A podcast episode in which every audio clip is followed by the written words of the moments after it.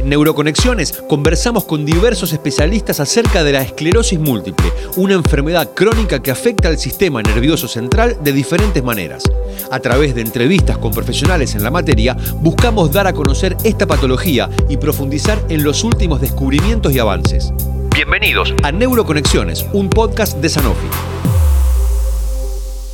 Hola a todos, soy Andrés Barbosa y les doy la bienvenida a un nuevo podcast Neuroconexiones Sanofi, este espacio de encuentro que comenzó a principios de año y que hemos estado manteniendo, donde nos reunimos los médicos, especialistas, con pacientes, con familiares de pacientes, con el equipo de salud.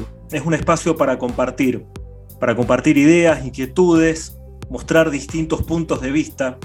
Y en el episodio de hoy es muy especial porque vamos a hablar creo que de lo que más nos interesa a todos, lo que más le interesa a la persona afectada de esclerosis múltiple, como al médico tratante, como a la familia, como al equipo de salud, y vamos a hablar de calidad de vida.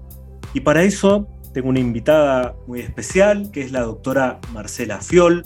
Marcela es una neuróloga de FLENI en Buenos Aires, Argentina, que es especialista en el manejo de enfermedades neuroinmunes, especialmente de esclerosis múltiple, donde tiene mucha experiencia, donde tiene muchos trabajos publicados y donde generalmente cuando hacemos reuniones con los médicos, ella siempre trae a colación este tema. Por eso me parece que es muy especial porque sé que le interesa eh, hablarlo y ponerlo siempre como prioridad antes de iniciar cualquier discusión, cualquier debate ¿Qué es la calidad de vida?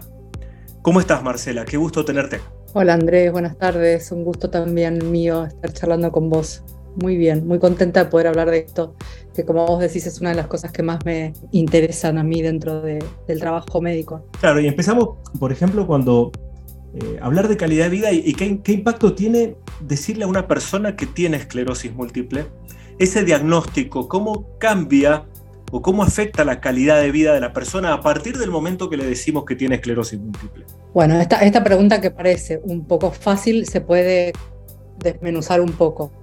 Porque primero eh, lo que nosotros siempre conversamos es que la, la, definición de la calidad de vida es una cosa y es lo que dice la OMS, ¿no? que es la calidad de vida acorde a lo que la persona desea hacer en sus proyectos, en la sociedad en la que se mueve, en la cultura en la que se mueve. Entonces el concepto de calidad de vida ya empieza a ir variando de grupo en grupo. Y no es lo mismo además la calidad de vida o lo que es más importante como eje en la calidad de vida para una persona que para otro dentro de la misma cultura.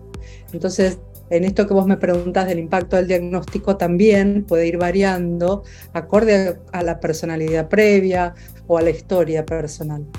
En general, sí lo que nosotros sabemos es que cuando uno hace el diagnóstico de esclerosis múltiple, lo que uno le está diciendo a la persona es que es portadora de una enfermedad que va a ser para toda la vida, que vamos a tratar de que su vida siga lo más parecida a los planes que tenía, pero que va a tener que ir haciendo algunos ajustes como venirnos a visitar o controlarse o hacer tratamientos. Pero eso es una movilización muy grande para cada persona. Entonces cuando damos el diagnóstico de esclerosis múltiple, es muy importante también tener presente que en el otro lo que se puede empezar a desencadenar son lo que se conocen desde psiquiatría más, lo que se maneja más, que son las etapas del duelo, ¿no? ¿Qué es lo que se duela cuando uno hace el diagnóstico? Se, puede, se duela la pérdida de la salud que yo ya tenía, se duela el plan que yo quería que, que se hiciera como a mí me parecía que tenía que ser. En las personas que empiezan el tratamiento y lo tienen que cambiar, las expectativas que le habían puesto en el tratamiento, específicamente en lo que vos me preguntas, que es el inicio, que es el diagnóstico, puede pasar estas cosas, viste que me parece que es interesante que, se los recordemos porque puede generar, puede ayudar a identificar a cada persona en, ah, mira, esto me está pasando y entonces no es tan raro. En las etapas del duelo tenemos primero la negación, ¿no? Esto no me está pasando a mí o mi vida sigue igual, no te mira, hoy justo tenía una paciente que me decía, quiero elegir el tratamiento que menos me haga acordar que estoy enferma. Claro. Por ejemplo. ¿no? a veces también puede decir que mi médico está equivocado y van y, recorren a distintos médicos hasta que alguien le diga que es otra cosa que no es esclerosis múltiple también como parte de esa negación, ¿no? Exacto, exactamente. Por eso te al inicio hacía esta introducción de la personalidad, las características de desarrollo de cada persona, tal cual. ¿Cuántas veces hemos recibido pacientes que estaban esperando que dijéramos algo diferente, ¿no? que éramos el cuarto o el quinto que venían a preguntar esperando algo diferente, tal cual. Y después aparecen las, siguientes etapas que son el enojo, la ira, la negociación, sí, pero bueno, entonces lo uso, pero me voy de vacaciones, sí, eh, me das unas vacaciones de la medicación o después puede aparecer una etapa de depresión y finalmente hay algo de aceptación o, empieza a trabajar la aceptación. Es, es importante que, que, cada persona vaya conociendo esto y que nosotros los médicos también, porque a veces no entendemos mucho por qué después de siete años viene un paciente a, eh, todavía diciendo, pero ¿cómo no se me fueron las manchas? ¿No te pasó alguna vez? Claro. Después de siete años te dicen, pero escúchame, yo pensé que se me iban a ir todas y vos sabés que se lo dijiste muchas veces, ¿no? Claro, pero por ahí estaba en esa parte de negación, digamos, que, que medio que no te escuchó, que dijo, no, pero a mí se me van a ir las lesiones y se quedó con esa idea quizá. A veces hablamos también como, como hacemos un diagnóstico en gente joven, yo siempre digo que es gente que no sabe estar enferma, porque cuando uno hace un diagnóstico a un adulto mayor, el adulto mayor sabe que tiene que tomar medicación, que tiene que hacerse estudios, que tiene que venir a controles periódicos. Pero cuando hacemos un diagnóstico 20, 30 años de edad, donde uno está con otro tipo de actividades, uno no sabe ir a los médicos, no sabe hacerse los estudios, no se acuerda de tomar la medicación, el impacto puntualmente en la esclerosis múltiple creo que puede ser diferente del que pueden tener otras enfermedades que aparecen en personas mayores, ¿no?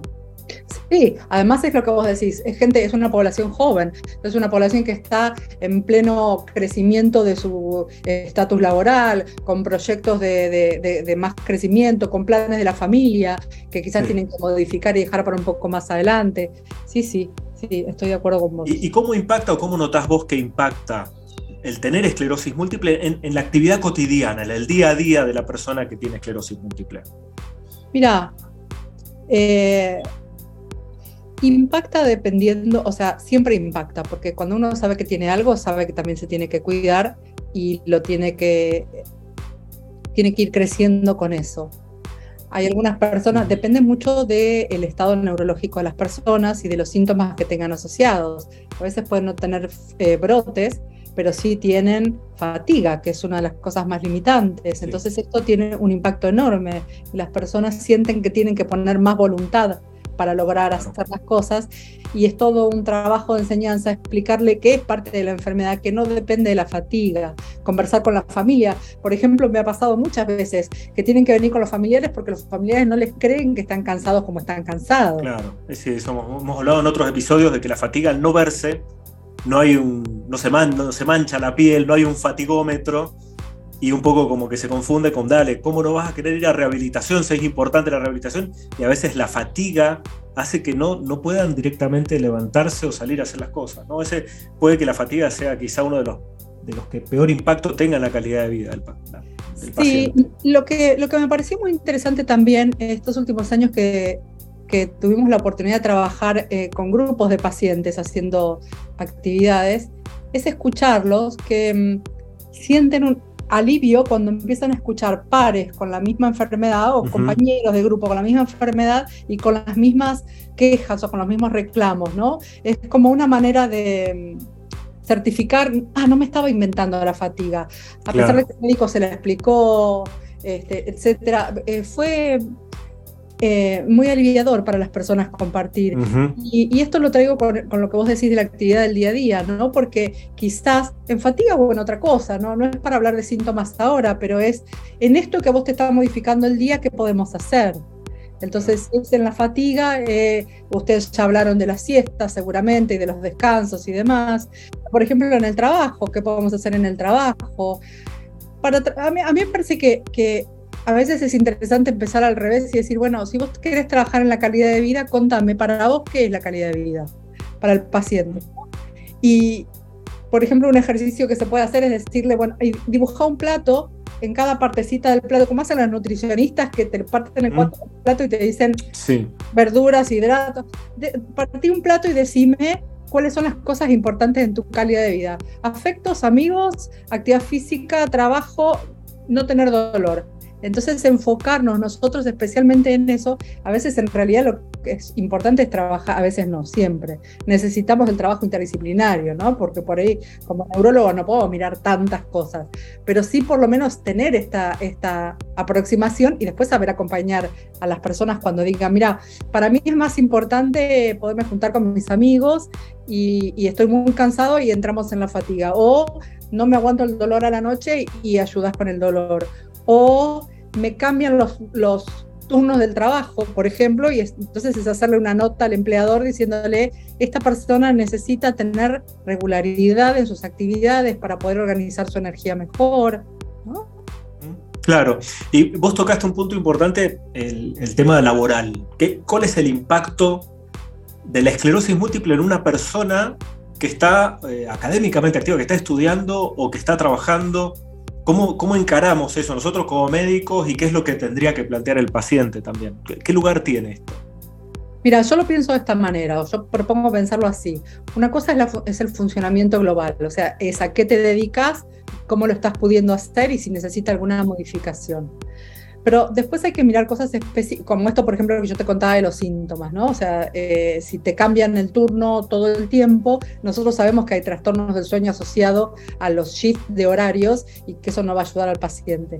Pero después hay otras eh, modificaciones que son más dependientes de la actividad que hace el paciente. Por ejemplo, una persona, aunque es muy poco frecuente, tiene convulsiones asociadas, no lo vamos a no le vamos a permitir que siga haciendo un trabajo que sea de riesgo en altura, o manejando instrumental. Entonces vamos a pedir un cambio, un cambio de trabajo.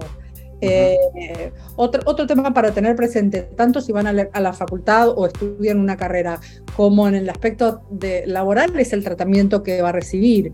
Si el tratamiento le va a permitir eh, trabajar o estudiar como tiene planeado, y al revés, ¿no? Si va a tener que impacto eh, el régimen que sigue de trabajo en la posibilidad de cumplir con el tratamiento que nosotros le damos. Y ahí es donde entra, un poco el aprendizaje que creo que tenemos que tener los neurólogos todo el tiempo, que es, tenemos que hablar de la enfermedad biológica, tenemos que hablar de los brotes, de la efectividad de los fármacos, tenemos que hablar de todo eso, pero después eso hay que ensamblarlo en una persona individual con las actividades que hace, como vos preguntas, el trabajo o el estudio, ¿no? Claro, un poco también como mensaje para los médicos, los médicos tenemos que elegir los tratamientos que vamos a indicar a nuestros pacientes en función de lo que el paciente interpreta como calidad de vida, porque quizá yo le doy una terapia que a mí me pone re contento porque mejoré un parámetro de resonancia, pero eso le está quitando calidad de vida a la persona por otro lado, ¿no es cierto? Entonces me, parece que eso, eso, es clave y un poco lo que decías vos, es, es que es calidad de vida para esa persona en particular y poder armar un, tratamiento, un equipo de trabajo y un tratamiento farmacológico, no farmacológico, alrededor de esa expectativa de eh, un logro de calidad de vida que busca el paciente. En general hay algo que en, este, en el trabajo de calidad de vida, o sea, calidad de vida en general, que creo que ya deja de ser exclusivo para un grupo de personas con alguna enfermedad, sino que pues es para todos, es armar como un, una mini grilla de cuatro cosas que tienen que ver con tener rutinas diarias, rutinas saludables. Esto quiere decir cosas tan simples como no me levanto un día a las 7, otro día a las 11, otro día a las 15, otro día. Tener rutinas saludables, tener una actividad física saludable por semana, tener una alimentación saludable y tener alguna técnica de armonía mental que no tiene que ser para todos lo mismo. tenemos muchas publicaciones, por ejemplo, de mindfulness. Pero por ahí hay gente que no le gusta el mindfulness, pero en vez de hacer mindfulness, eh, prefiere hacer eh, pintar mandalas o prefiere hacer jardinería. Pero, digamos, esto, estas cuatro patas de una mesa tienen que estar presentes, moldeadas al diseño que quiera la persona, como, como el dibujo de su mesa. Entonces, a partir de ahí empezar a armar. Bueno, y, y para hacer, por ejemplo, tu actividad física, nosotros como médicos sabemos que hay determinadas actividades físicas que tienen reportados beneficios, la actividad física aeróbica, etcétera, etcétera. Pero a la persona le gusta hacer tai chi. Sí. O sea, alguna arte o alguna disciplina oriental. Em, sí me parece que es importante que pongamos sobre la mesa estas cosas, que de a poco ordenes tu alimentación, que de a poco hagas rutinas saludables, que de a poco eh, yo no soy amiga de nada extremista ni de un modelo parejo para todos, ¿no? O sea, no todos tienen que ir a hacer una dieta mediterránea. Exacto. No, porque pasa aparte, pasa mucho con la recomendación de actividad física, que a los médicos nos encanta mandar a los pacientes a la pileta, ¿viste? Decimos, haga pileta. Hay mucha gente que no le gusta la pileta y que van a buscar la primera excusa, el primer día nublado, el primer resfrío que tenga para decir, no, hoy no puedo. Entonces tiene que ser algo que a la persona le venga bien, que le guste y que disfrute. Y de eso nosotros sabemos obviamente que hay algunas estrategias, o como decías vos, algún tipo de ejercicio físico que tiene eh, mejor evidencia publicada de beneficio, como puede ser yoga o meditación, como habías comentado, que tienen buenos resultados, el ejercicio aeróbico, entrenamiento en bicicleta. Hay, hay muchas actividades, pero el paciente siempre hay que darle ese espacio de que proponga porque nosotros también aprendemos los pacientes. Va a venir el paciente y va a decir, hice esta técnica y me pareció fantástica, y uno ya tiene una herramienta más para recomendarle a, otro que pueda hacer la misma consulta. Absolutamente de acuerdo. Y me parece que en el fondo lo que estás hablando es algo que también discutimos mucho en neurología, que es lograr la adherencia del paciente. La adherencia no quiere decir solamente usar el fármaco que tiene que usar para la esclerosis, sino seguir todas las indicaciones del médico. Y, estoy de acuerdo con esto que, vos decís. Y por el otro lado, también me parece interesante que reflexionemos que, digamos, yo me entusiasmo mucho cuando empiezo a ver artículos y digo, bueno, y entonces el acupuntura puede ser, y yoga puede ser, y tai chi puede ser, y aquello. No, y de golpe viene un paciente muy deseoso de hacer cosas, una persona muy deseosa de hacer cosas, le damos un listado porque lo vemos recontra entusiasmado y lo agotamos y lo abrumamos. Y hay algo que no sé si a vos te parece, si vos compartís, que es, en general, la mayor parte de los pacientes tienen una personalidad muy autoexigente. Entonces va a ser bastante raro que alguien te diga, no lo voy a hacer, o sea, son como alumnos, a veces le digo, no, tienen que ser alumnos obedientes, tienen que fijarse lo que, lo que les a ustedes. Exacto. porque esto lleva a, otro tipo de cansancio, que es el cansancio por exceso de tratamiento, ¿no? Eh, es lo que, lo que, lo que toma la, la, medicina mínimamente disruptiva para, para, organizarse, que es hacer intervenciones terapéuticas que sean útiles, pero que no avasallen. Exacto. Tenemos que, bueno, eso es un buen mensaje también final para, para los médicos que hacemos indicaciones. Y así sin querer y charlando se nos pasó el tiempo del podcast ¡Ah! Rapidísimo. Pero bueno, es, un poco pone en relieve lo importante, lo, trascendente y lo interesante que es discutir de estos temas, que no pueden pasar desapercibido, poner el, el foco de la atención de nuestro paciente en calidad de vida. Es lo que buscamos en definitiva con todo lo que hacemos, dar calidad de vida. Así que bueno, ha sido un placer, Marcela Fiol, tenerte en nuestro podcast Neuroconexiones Sanofi. Esperamos en otra edición poder contar con vos para charlar de otros temas. Una alegría. Gracias, Andrés. Bueno, quedamos en contacto entonces. Síganos en, por esta vía eh, para nuestro próximo encuentro de nuestros podcasts Neuroconexiones Sanofi. Escuchaste un nuevo episodio de Neuroconexiones, un podcast de Sanofi dedicado a conversar con especialistas acerca de la esclerosis múltiple. Encontrá todos los episodios completos en nuestro canal y sumate a esta comunidad que busca concientizar sobre esta enfermedad.